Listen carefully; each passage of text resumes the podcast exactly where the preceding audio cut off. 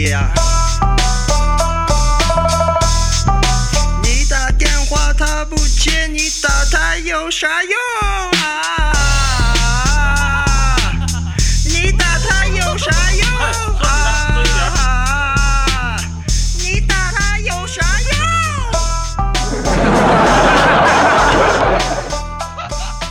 阿郎，你电话响啦。我我我哪有时间？没看我正吃鸡呢吗？哟，厉害了我的狼！大家好，这里是厉害了我的狼，我是阿狼。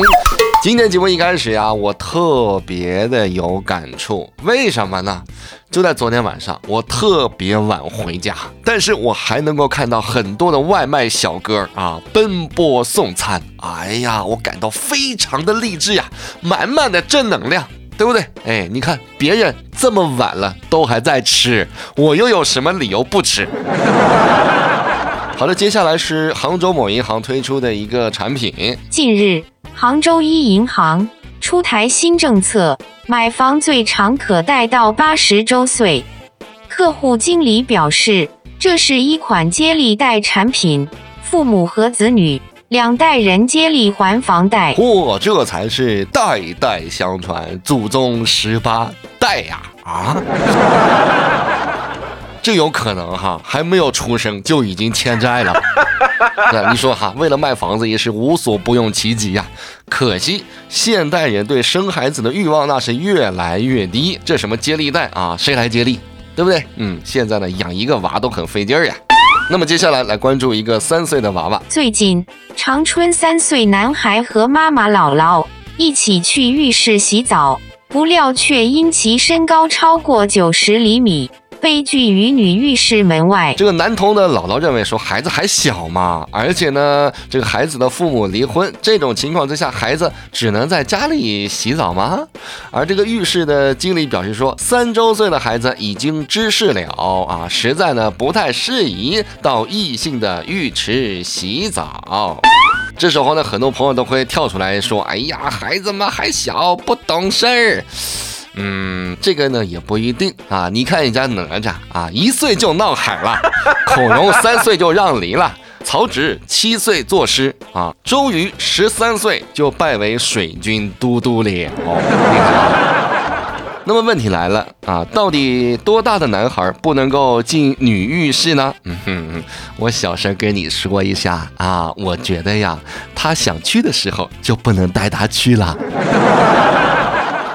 我那天翻看新闻，我看到一个非常意外的这个事情啊！你先来听这则新闻啊。去年十二月三十日，印度一名十二年级的学生因自拍不慎跌入峡谷，在挣扎许久后被湍急的水流冲走。根据一项统计显示说，二零一一年到二零一七年间，全世界一共有二百五十九人死于自拍，并且呈逐年上升的趋势。其中自拍的死亡率最高的是印度，这可真是浑身碎骨浑不怕，一照留在朋友圈。所以呢，告诫各位啊，自拍也要注意安全。哎，有时候呢，要想安全，说不准呢还得会点功夫，或者呢有点胆量。去年十二月二十日，一个三十人的中国旅行团在俄罗斯圣彼得堡遭遇抢劫，游客中不少胆小的吓得愣在原地。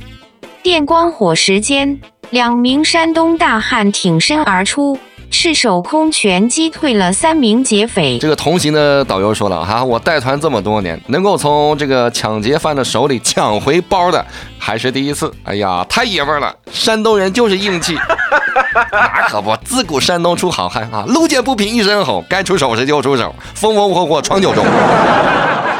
你看，战斗民族这次呢，在山东大汉面前算是身败名裂了哈。这是一条怎样的食物链呢？是这样的，食物链的最底端是熊啊，中间再往上啊，战斗民族；食物链的顶端，山东人。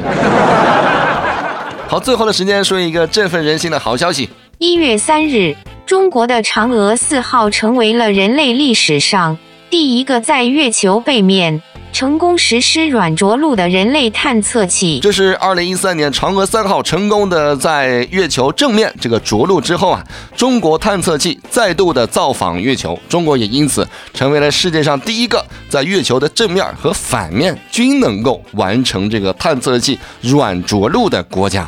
哎呀，掌声响起来！哎呀，祖国牛牛叉啊！祖国我爱你！我，今天的节目就先到这里了啊！我是阿郎，下期见。各位可以在手机微信的公众号里来搜索“我是阿郎”，点关注。